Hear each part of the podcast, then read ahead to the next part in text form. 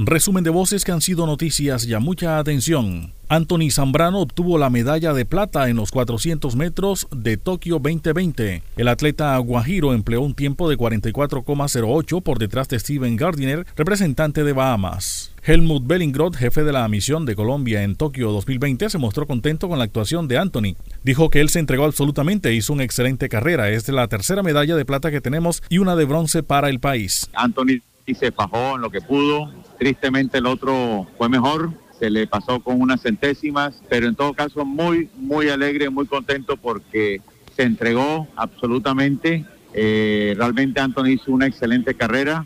Eh, aquí lo apoyamos desde la tribuna del Estadio Olímpico de Tokio y pues realmente, repito, muy contento porque es la tercera de plata y eh, una de bronce. Tenemos cuatro medallas solamente en esta ocasión. No fue muy esquivo la de oro, pero bueno, ya habrá otras oportunidades en otros juegos porque ya realmente las eh, expectativas de medallas pues ya terminaron, culminaron con la presentación de Anthony que hizo una excelente presentación. Indudablemente, eh, medalla de plata es plata, es solo hecho de subir al podio, ya sea bronce, plata u oro, es un triunfo, es un héroe realmente.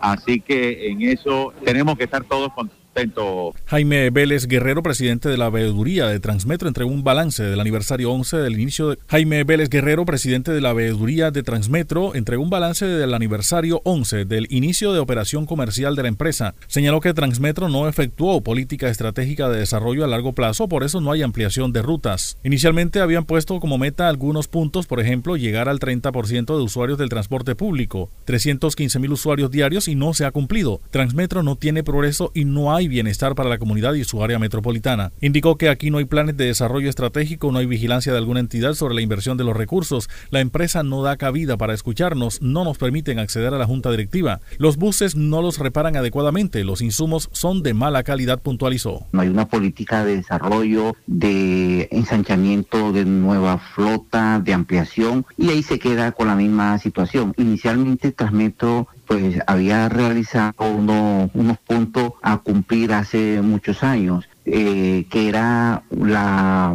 llegar hasta el 30% del transporte público de Barranquilla, que sería por ahí unos 315 mil usuarios diarios. Pero eso inicialmente no, o sea, eso no se cumplió no se ha cumplido. Posteriormente, ya eh, cuando estaba el anterior eh, gerente, el anterior gerente de Transmetro, informó que ese iba a ser límite, cumplimiento, 315 mil usuarios diarios, sino era aproximadamente creo que era un 170 mil usuarios diarios. Tampoco se ha cumplido. Es decir, se han reducido y, se ha, no se ha cumplido por lo menos los puntos que ellos podían eh, eh, que se tenían que haber realizado no se han cumplido. Es decir, Transmetro prácticamente en términos generales no tiene eh, progreso y no hay un bienestar para la ciudadanía colombiana, ciudadanía barranquillera y metropolitana. Fausto Pérez Villarreal, ganador en la categoría radio de los premios Mario Ceballos Araujo con el trabajo Chelo de Castro, un siglo de vida, 75 años de periodismo deportivo, dijo que cada trabajo que se hace lo hacen buscando destacar las buenas obras y los personajes de nuestra región.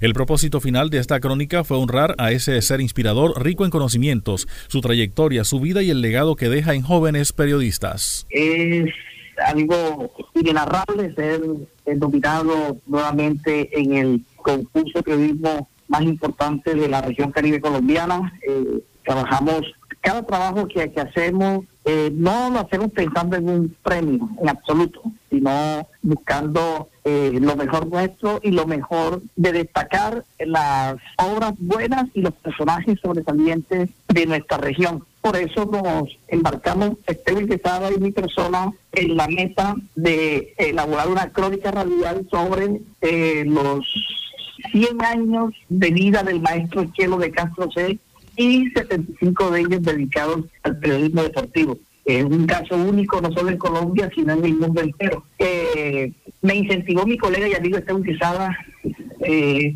para idear este trabajo. De él fue la idea y me dio hagamos un trabajo sobre, sobre el maestro Chelo de Castro, para honrar su, su trayectoria, su vida. Eh, yo le dije, bueno, listo. Entonces empecé a trabajar con los libretos, es que es la especialidad mía.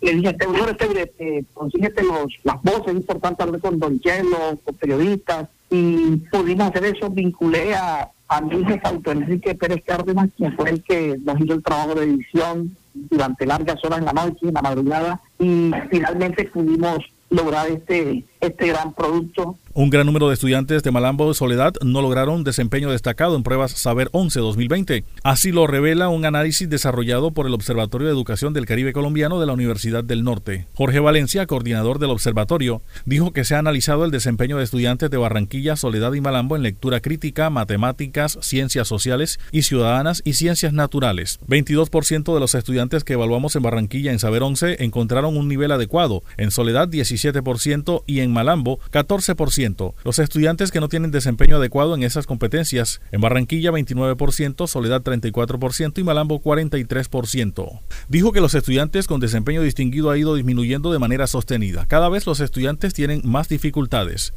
Pasó el resumen de voces que han sido noticias ya. Les habló Elvis Payares Matute.